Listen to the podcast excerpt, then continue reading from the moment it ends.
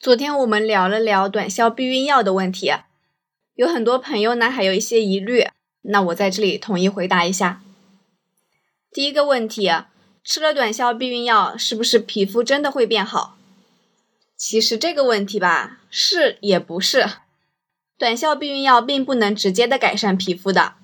不过，如果连续三个月以上服用短效避孕药，会有抗雄激素的作用。同时呢，体内雌激素、孕激素的水平波动比较小，很多女性的皮肤确实会变得比较好，这也算是意外之喜吧。第二个问题，能缓解痛经吗？对原因不明的原发性痛经会有一定的效果，因为短效避孕药周期性的服用可以抑制女性排卵，形成假孕的状态，使女性的激素相对稳定，这也就有效的缓解了痛经啦。但是话说回来，缓解程度还是因人而异的。如果你存在着比较严重的子宫肌腺病、子宫内膜异位症，那有时候还是需要联合其他的药物或者手术治疗的。所以，痛经是吃短效避孕药好还是吃止痛药好？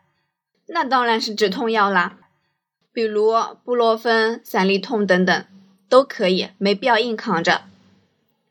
如果吃止痛药都缓解不了，你又是短效避孕药的适合人群，那或许可以试试看吃短效避孕药。那如果你吃完药还是非常痛的，一定要及时就医。下一个问题，如果我是适用人群，可以长期吃短效避孕药吗？短效避孕药本来就是用来避孕的，在欧美国家是女性避孕的首选方案，已经经过了比较长时间的检验。所以呢，只要是适用人群，完全可以放心使用，相对来说是安全的。另外有人问，如果想要孩子了，会影响生育吗？一般来说是不会影响生育的，停药后很快就可以怀孕。有研究证明，有百分之七十的女性在停药后的一个月内，月经周期就可以恢复排卵；在停药三个月后，百分之九十以上的女性都可以恢复排卵。总体来说，优势就是方便购买，不用总跑医院。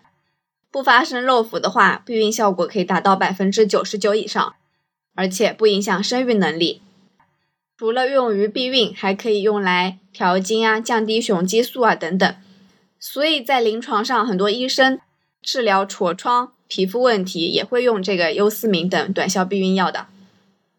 另外一个优点，昨天也说过，就是降低子宫内膜癌和卵巢癌的癌症风险，而且停药后这种保护作用可能还会持续十到十五年。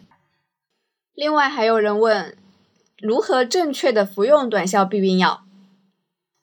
一般来说呢，是每二十八天一个周期，所以大多数的短效避孕药是连续服药二十一天，停药七天。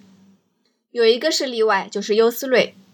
它是连续服药二十八天不停药，其中二十四天服用的是含有雄孕激素的药片，另外四天服用的是安慰药。不过优思瑞反正是处方药嘛，你购买的时候医生肯定会跟你说清楚。最后一个问题，如果漏吃了怎么办？这里啊，我有一个小小的建议，建议你保留你购买这个药物的说明书。如果你真的漏吃了，可以看看说明书来补救。一般呢，补救原则有以下几点：第一，如果漏服发生在第一周，即二十八日周期的第一日至第七日，那你就在你想起来你忘记吃了的那一天吃两片，之后七天呢，需要用避孕套加服用避孕药来控制。如果漏服了两片或者更多，那后面七天，当然了，你更要用避孕套了。如果你恰好忘记了吃，又没有用避孕套，那你最好吃一下紧急避孕药了。第二种可能，漏服发生在第二周，也就是第八天到第十四天之内。那你在想起来忘记吃的那一天，立刻马上补救，再吃一片，也就是吃两片。如果之前的七天你是连续服药的。那之后呢，可以不用增加避孕措施，但是呢，如果你忘记吃了两片或者更多，后面的七天还是需要用避孕套来增加安全措施。如果漏服发生在第三周，也就是第十五天到第二十一天，同样的，你需要在想起来的那一天吃两片，同时把剩下的药片全部吃完，不停药，继续服用下一个周期的药物。如果不能开始服用下一个周期呢？当然应该采用避孕套等方式避孕，持续到什么时候呢？持续到你下一个周期已经用了七天药以后。说了那么多，我都说累了，大家有没有记住？这个呢，一般的药物说明书上都会有写。如果真的忘记吃了，不妨看看说明书。我说的这个也仅供参考啦。好啦，今天就说这么多吧，拜拜，我们明天见。